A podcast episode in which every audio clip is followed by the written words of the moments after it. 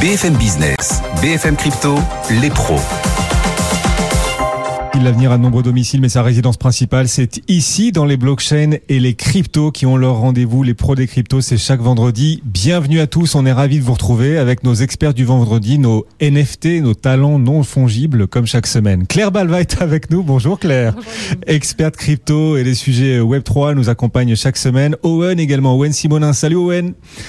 Ravi de vous retrouver à la tête de la chaîne YouTube Asher et à la tête de Meria également, les pros des cryptos, en direct sur tous les réseaux sociaux de BFM Business et de BFM Crypto à 14h et en rediffusion à la radio, à la télé chaque vendredi également à partir de 21h30. J'espère que vous êtes Xavier Fenot aussi nous rejoint. Bonjour Xavier.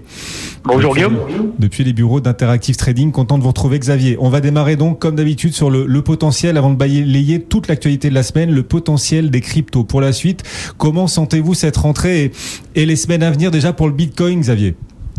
Bah écoutez, pour le moment, la rentrée est quand même très mollassonne hein, sur le marché crypto. On est dans un, qu'on peut dire, un encéphalogramme plat depuis trois semaines.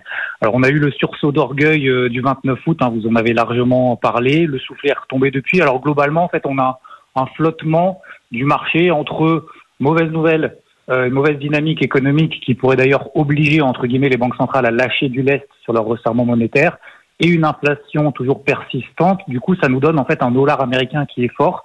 Il y a une économie américaine qui est finalement plus solide que les autres, même si ça ralentit, en tout cas moins qu'ailleurs, que ce soit en zone euro ou en Chine. Donc ça pèse sur les actifs risqués et plus particulièrement sur ceux qui sont libellés en dollars, donc sur les cryptos. Donc voilà pourquoi finalement depuis un mois, bah, finalement, les performances au marché des cryptos ne sont pas jolies jolies.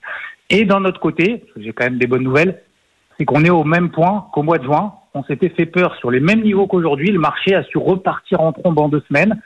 La différence, c'est qu'aujourd'hui, ben, ça dure un petit peu plus longtemps. Et autre point positif, c'est qu'on a sous les pieds une grosse zone support, ce soutien qui finalement a déjà provoqué de belles réactions dans le passé, des réactions positives. Ce sont les 1000 milliards de dollars sur la capitalisation totale, sur l'ensemble du marché des cryptos.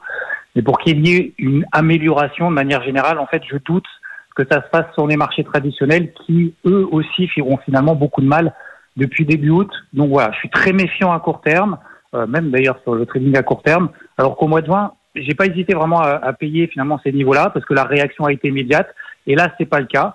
D'ailleurs, si on regarde euh, sur le l'Ether par exemple, euh, en 2020, en 2023, on a deux fois moins de volume sur les contrats à terme, donc sur les contrats futurs et options, qu'en 2021 et 2022. Et au mois de septembre, on a trois fois moins de volume de, de transactions. Donc là, aujourd'hui, le marché est neutralisé, mais il faudra quand même être vigilant si on passe les niveaux qu'on travaille sous les pieds. Oui, sur Bitcoin, sur Ether aussi, donc la même prudence. Quand on regarde la dominance du Bitcoin par rapport à l'Ether, on voit quand même des évolutions. Est-ce qu'on peut essayer d'aller un peu plus loin encore dans la, dans la prospective en comparant peut-être encore un peu plus, parce qu'on est gourmand, go euh, l'Ether et le Bitcoin, Xavier? Alors pour le moment en fait finalement ça s'est un peu neutralisé aussi depuis deux semaines en fait la force euh, du Bitcoin par rapport à, à l'Ether. Euh, ça s'est un peu neutralisé. C'est vrai que la performance, finalement, depuis le mois de janvier, depuis le début de l'année, sur le Bitcoin, on à 60% de performance. Euh, sur l'Ether, on reste encore aussi à 40% euh, de performance. Mais c'est vrai que globalement, finalement, les deux, la situation technique est aussi neutralisée. Donc il y a deux niveaux quand même sur le Bitcoin à surveiller. C'est 25, 25 400 à tenir impérativement ces prochains jours. Et pour que les voyants se mettent au vert, ce sera les 26 500 dollars au-dessus de la tête. Sur les sur l'Ether, ce sera 1600 dollars sous les pieds à surveiller. Et le premier voyant qui passerait au vert, c'est si on devait passer sur les terres au-dessus des 1670 dollars. Donc globalement, c'est vrai que la situation est relativement similaire. Et même d'ailleurs, si on regarde sur les altcoins, il y a quelques altcoins qui arrivent à sortir un peu la tête de l'eau, mais très rapidement, finalement, les soufflets retombent. Donc on ne peut pas avoir d'objectif pour moi trop ambitieux. Xavier Fenot nous accompagne régulièrement. Interactive Trading, merci beaucoup Xavier. Tiens, on peut euh, citer euh, cette phrase à propos des, des marchés, je sais pas si elle s'applique bien en crypto, euh, à savoir que les marchés ont toujours raison, mais mais pas tous les jours. Eh oui, les marchés ont toujours raison, mais pas tous les jours. C'est le patron d'Edenred qui disait ça il y a quelques jours. Et on aura d'ailleurs mille fois l'occasion de commenter cette petite phrase. Merci beaucoup Xavier. Et à présent, c'est parti. On va se balader dans l'actualité crypto de la semaine. Euh, Claire, Owen, le résumé de cette semaine crypto en quelques minutes. On va peut-être d'abord parler paiement parce qu'il s'est passé des choses. L'intégration de la blockchain dans les paiements avance. Et cette annonce effectivement de Visa. Cette semaine, effectivement, Visa euh, a fait une annonce qui, Owen, a surpris la communauté en effet, alors on sait très bien que Visa est, relativement actif dans le domaine du paiement ont saisi la blockchain et ont bien compris la technologie dans le, dans le futur des transactions. En attendant, ce qui est un petit peu innovant ici, c'est que là, jusqu'à présent, en tout cas selon le, directeur blockchain de Solana, euh, Visa était uniquement relié à la blockchain. En l'occurrence, ce qui a annoncé euh, le fait que maintenant une seconde blockchain, la blockchain Solana, allait être supportée. Alors, elle ne sera pas supportée partout. Pour le coup, c'est à travers un partenariat avec deux autres entreprises, WorldPay et Nuvei. Et surtout, ce n'est pas le tout premier pilote pour l'entreprise Visa, qui, je le rappelle, depuis 2021, émet également les cartes de paiement euh, de crypto.com, une société qui justement permet d'avoir une compensation solde de crypto-monnaies, que ce soit Bitcoin, Ether, mais également toutes les autres crypto-monnaies, et de pouvoir dépenser grâce à une carte de paiement un peu partout dans le monde, euh, notamment au réseau Visa, et euh, à cette compensation qui crypto-monnaie sur le compte de l'utilisateur, mais de réaliser des paiements en euros, en dollars et en autres monnaies fiat un peu partout dans le monde. Donc on voit ces avancées au point que euh, certains membres de la communauté crypto disent euh, on n'est peut-être pas sorti du bear market, on verra, on n'est pas encore en bull market, on est en build market. C'est Valentin Demey pour Cryptos qui a eu cette, euh, cette jolie expression hier et qu'il a un peu publié, il est peut-être pas le seul d'ailleurs à l'utiliser, Claire, le build market. Ça, ça, permet de se remonter un peu le, le moral et de se dire qu'on construit et qu'on n'est pas juste en train de regarder les prix. Quoi. Voilà, les choses se construisent, même si les prix eux, ont tendance à, à stagner, le build market, très jolie expression. Et c'est vrai que l'intégration avance, on le voit de plus en plus à travers cette annonce par exemple de Visa pour davantage intégrer blockchain et paiement. Et puis on voit aussi la course aux ETF avec cette initiative d'Ark Invest, de Vanek et de 21 Shares qui ont déposé une toute nouvelle demande. Claire, demande d'ETF très différente des précédentes. Oui, c'est une demande d'ETF spot, donc au comptant, sur l'Ether. Alors, souvenez-vous, on a deux types d'ETF. On a des ETF dits futures, donc des contrats à terme, qui permettent de, disons, de spéculer sur le prix futur du Bitcoin ou de l'Ether. Et puis, on a des ETF au comptant qui donc euh, détiennent réellement la crypto-monnaie sous-jacente et qui permettent de s'exposer directement au prix. Ce qu'on a aujourd'hui, ce qui a déjà été validé, ce qui existe déjà, ce sont les ETF futures sur Bitcoin. Euh, et on, on, observe depuis quelques mois, notamment depuis la demande de BlackRock au mois de juin dernier, une course aux ETF spot Bitcoin, donc pour s'exposer réellement au prix du Bitcoin. Euh, et on, avait, on en a parlé d'ailleurs euh, la semaine dernière. Euh, la SEC était très réticente, et toujours d'ailleurs réticente sur ces ETF spot, mais elle vient d'essuyer un échec sur un procès en appel face à Grayscale. Et donc, on anticipe potentiellement une validation des ETF spot Bitcoin. En parallèle, le deuxième actif en termes de capitalisation, l'Ether forcément attire lui aussi. Euh, et on a vu des rumeurs également dans les dernières semaines sur le fait que la SEC allait valider les demandes d'ETF futures sur l'Ether. Et donc, en toute logique, eh bien, le quatrième, euh, la quatre, le quatrième type de demande arrive. Et donc, on voit arriver des demandes d'ETF spot sur l'Ether de la part d'acteurs qui anticipent en voyant les petits signaux positifs euh, sur le marché. Et c'est pas impossible qu'après cette demande, on assiste à la même chose que ce qu'on avait vu au mois de juin après la demande de BlackRock, c'est-à-dire toute une série d'autres demandes qui s'inspirent de celle-ci en se disant, bah, c'est le moment de, de, déposer notre dossier auprès de la SEC. Et c'est ce que font donc, c'est cette initiative que lance Ark Investment ou encore 21 Shares. On va bien sûr avoir l'occasion d'y revenir et de suivre tout ça. Les pros des cryptos, vous tous qui nous suivez, c'est votre part hebdomadaire d'avenir. On va à présent aborder Grayscale. Vous en avez dit un petit mot. Parce qu'il y a du nouveau. Il y a du nouveau, effectivement. On reviendra aussi sur la SEC dans quelques minutes. Euh, une entreprise cherchant à mettre plus de transparence et surtout moins d'anonymité sur la blockchain, Arkham Intelligence a dévoilé une liste de wallets, des portefeuilles d'investissement liés justement à Grayscale. Owen, qu'est-ce que ça donne? Alors, ce qu'il faut comprendre déjà, c'est comment fonctionne Arkham Intelligence. Arkham Intelligence, c'est un protocole qui va fournir une analytique et un outil de suivi qui va permettre justement de monitorer des adresses dans la blockchain, de les suivre, d'être alerté quand il y a de nouveaux également de pouvoir regarder le contenu et les mouvements peu de bruit au cœur de la communauté parce que il existe également des protocoles de docs to earn, c'est-à-dire qu'il y a des propositions. Des fois, on donne une adresse et il y a des gens qui disent voilà, moi, j'aimerais bien avoir l'identité de la personne, pardon, derrière cette adresse et je serai prêt à fournir justement des ressources si jamais j'arrive à obtenir cette identité. En l'occurrence, Arkham, eux, veulent donner tout simplement plus de transparence et enlever certains côtés un peu plus anonymes ou pseudonymes de la blockchain qui mettent le doigt sur 750 adresses appartenant directement à Grayscale. Et ça permet de valider quelque chose. Premièrement, il n'y a pas plus de 1000 bitcoins par adresse, mais si on additionne tous les bitcoins détenus par Grayscale, non seulement ils ont suffisamment de bitcoins pour faire transformer leur trust en en parlait la semaine dernière, un ETF c'est du 1 pour 1, il se voir tous les bitcoins qui simplement correspondent à la valeur des ETF qu'ils ont vendus aux investisseurs. Et c'est également le fait que maintenant l'entièreté des adresses de Grayscale sont connues. Alors, Évidemment, Grayscale avait déjà annoncé que Coinbase, son partenaire, réalisait des audits fréquents, que Coinbase vérifiait bien qu'il y avait le nombre minimum et le nombre nécessaire de Bitcoin afin d'assurer le trust à l'époque et très bientôt, si la SEC l'accepte, euh, l'ETF. Mais il ne voulait pas divulguer ses adresses pour des raisons dites de sécurité. À partir du moment où on est un très très gros porteur, et en l'occurrence Grayscale serait le deuxième plus gros Bitcoin aujourd'hui, eh bien c'est naturellement compliqué de cacher 1750 adresses sur un réseau transparent comme celui de Bitcoin. Quoi qu'il en soit, ça rassure beaucoup de monde qui se posait la question au niveau des liquidités. Grayscale semblerait bien avoir les épaules et surtout la liquidité pour faire transformer son trust en un ETF. Grayscale qui, euh, face à la SEC, a remporté une bataille euh, récemment. La justice qui avait qualifié la SEC, le gendarme des marchés américains, de, de capricieuse.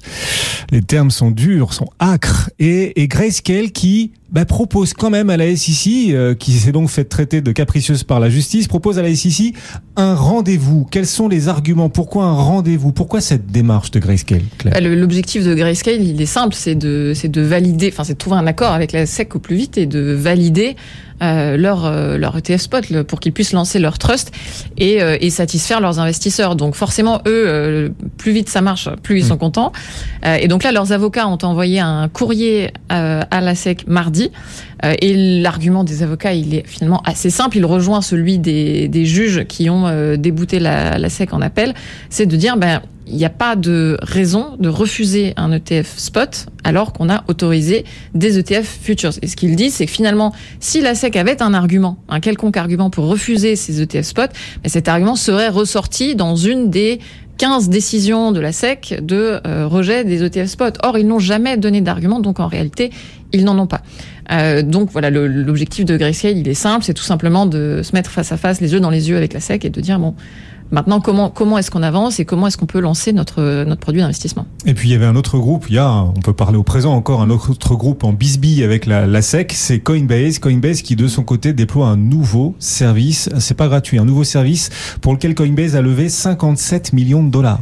Oui, oui, c'est un service de lending euh, dédié aux investisseurs institutionnels. Alors Coinbase avait déjà lancé plusieurs euh, types de services de prêt. Ils avaient essayé de lancer un, un service de lending mais dédié aux particuliers qui s'appelait qui s'appelait Coinbase Lend, mais qui était quasiment mort dans l'œuf. C'était il y a quasiment euh, deux ans. Ça avait été retoqué par la SEC. Et puis ils avaient aussi lancé un service de prêt qui s'appelait Coinbase Borrow, qui là a été fermé au mois de mai cette année. Euh, pas pour des problèmes juridiques, en tout cas en, affichage, mais euh, qui a été fermé par manque d'intérêt des investisseurs. Et ce service-là, il, euh, il permettait d'emprunter du dollar en mettant du bitcoin en garantie. Donc là, Coinbase se lance sur un nouveau service qui cette fois n'aura pas besoin d'un enregistrement aussi lourd de, de la SEC. Euh, mais qui va permettre aux investisseurs institutionnels de euh, déposer de la crypto-monnaie et puis de toucher des intérêts. C'est finalement tous les services de lending qu'on avait vus dans le dernier bull market. Souvenez-vous de BlockFi ou même de Genesis qui proposaient ce type de service, mais qui avait eu d'énormes difficultés de, de, liquidité aussi parce qu'il y avait des taux trop élevés et puis parce qu'il y avait eu un effondrement des marchés. Et donc là, ce que Coinbase se dit, c'est que finalement, ils vont combler le vide avec ce service-là, dédié encore une fois, non pas au retail, mais vraiment aux entreprises.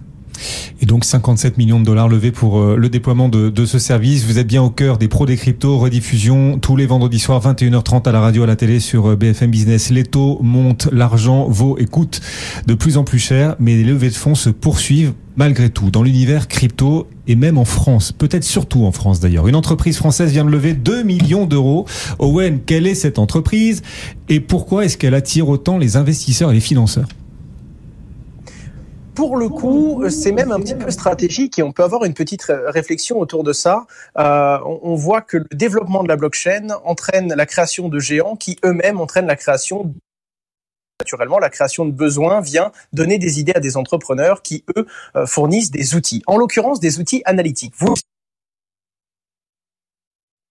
du monde du divertissement et du jeu vidéo, étant donné plateforme qui permet d'échanger et de jouer avec ces fameuses cartes NFT de joueurs de football. En l'occurrence, quand vous êtes plus performant, quand vous avez une meilleure analyse entre guillemets du jeu, euh, de ce qui se passe sur la plateforme, mais également naturellement de l'évolution des statistiques de certains joueurs, eh bien vous pouvez tirer votre épingle du jeu et vous pouvez réaliser plus de bénéfices de par le management de votre équipe. Et c'est ainsi que Sorare Data est une entreprise française justement fournir des aux plus gros joueurs et aux plus gros utilisateurs de Sorare. Ils viennent de lever 2 millions d'euros sur une valeur d'un peu plus de 10 euh, 2 millions d'euros pardon sur une valeur d'un peu plus de 10 millions d'euros et pour le coup, ils en profitent également pour changer de nom puisqu'ils vont maintenant s'appeler Podium, parce que certes, ils fournissent justement des outils aux utilisateurs de Sorare, mais ce n'est pas tout. Ils vont également fournir, des outils et des statistiques sur d'autres types de jeux Web3, en l'occurrence, euh, en l'occurrence Rainmaker, qui est également un jeu qui permet justement d'échanger des NFT et de voir leur prix se valoriser en fonction de différentes actions et en fonction également de la façon dont le joueur va utiliser ces différentes cartes sur la plateforme. C'est une toute nouvelle façon du coup d'interagir. C'est le Web3 qui crée ces nouvelles mesures, euh, ces nouveaux fonctionnements et ces nouveaux, euh, ces nouvelles façons d'investir également. Et donc la statistique, l'analyse et la stratégie devient très important, surtout dans un jeu où on peut finalement en tirer un certain profit. On compte aujourd'hui plus de 12 000 utilisateurs qui payent un abonnement mensuel et ça commence à faire euh, un certain nombre de pépites françaises petit à petit invité autour des nouvelles entreprises en France, notamment des géants. Parmi les entreprises qui ont obtenu cet enregistrement, on remarque BD Multimédia, en l'occurrence. Pourquoi cette obtention d'enregistrement par BD Multimédia vous, intéresse-t-elle, vous intrigue-t-elle, Owen? Nouveau PSAN, du coup, cette semaine, FinTech, hein, pardon, qui est une estonienne, la compagnie française des crypto-monnaies, Ovex, AlphaCap, qui est un, gestionnaire d'actifs euh, numériques, et pour le coup, BD Multimédia. BD Multimédia, ça a particulièrement piqué ma curiosité parce que euh, vous ne le savez peut-être pas, mais vous connaissez probablement BD Multimédia. Ils émettent un service qui s'appelle comme Ursule, A comme Anatole, cet appel vous sera facturé 2,40 euros par minute après le bip sonore. Eh bien, c'est Allopa, c'est également un service très connu, mais ce sont les micro-paiements Audiotel qui ont permis justement de proposer certains services payants euh, dans tout le monde du numérique, hein, un grand nombre de début facturés à l'utilisateur en échange de codes qui étaient obtenus en surtaxant le forfait téléphonique et donc la facture mobile à la fin du mois ou encore Internet. En l'occurrence, BD Multimédia demande le PSAN. Ils ont donc le droit de détenir des actifs numériques pour qu'on aucune communication. On ne sait donc pas comment ça va s'inscrire en France, mais ça reste l'un des géants de ce segment-là, un géant du micro qui vient de licence et qui sera maintenant habilité à proposer des actifs sur les cryptos et peut-être va étoffer dans les semaines à venir son offre malgré un manque total de communication. Cet enregistrement PSAN était passé complètement inaperçu. Et on continue de balayer l'ensemble de l'actualité crypto. Claire, les entreprises américaines peuvent à présent déclarer les crypto-monnaies qu'elles possèdent à leur valeur juste. On appelle ça la, fair value. Qu'est-ce que ça signifie Pourquoi c'est important? On parle de, de, normes comptables. Alors c'est pas un sujet très sexy, mais effectivement c'est un sujet important.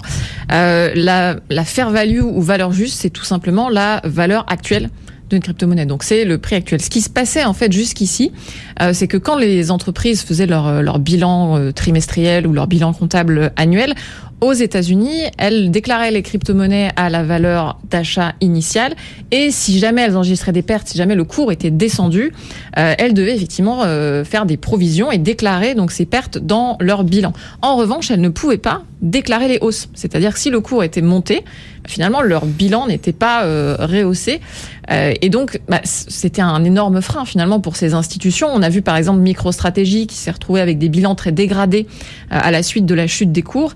Et donc là le fait de pouvoir déclarer ces cryptos à la valeur juste, ça va permettre aux, entreprises de d'avoir une disons une réalité mieux reflétée dans leur bilan comptable. Maintenant, ça a aussi une conséquence, c'est que forcément, on peut avoir des bilans comptables qui varient beaucoup si on détient beaucoup de, de crypto-monnaies et se retrouver à voilà modéliser finalement les, les cours des crypto-monnaies dans son bilan comptable. Donc, ça pose un certain nombre d'enjeux. On sait que cette règle va entrer en vigueur en 2025, euh, mais les entreprises peuvent commencer euh, d'ores et déjà à l'appliquer. Euh, donc, ça devrait permettre, là encore, une adoption facilitée. Oui, ça va, ça va leur épargner des surfroids de, ouais. de fin d'année, quoi. Voilà. Exactement. Une actualisation de la valeur euh, au fil de l'eau. Merci à tous les deux de nous avoir accompagnés. Une semaine d'actualité crypto résumée en un peu moins de 25 minutes. Ce sont les pros des cryptos, votre rendez-vous du vendredi en direct sur tous les réseaux sociaux dès 14h. On a démarré un tout petit peu en retard aujourd'hui, quelques minutes, et en rediffusion 21h30 à la radio, à la télé. Merci Owen, Owen Simonin, qui nous accompagnait euh, depuis sa Moselle chérie, le patron de Meria. Il est à la tête de la chaîne Asher. Merci beaucoup Claire de nous avoir accompagnés en plateau. Merci.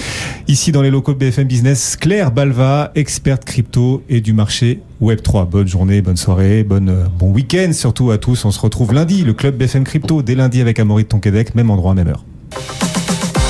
BFM Business, BFM Crypto, les pros.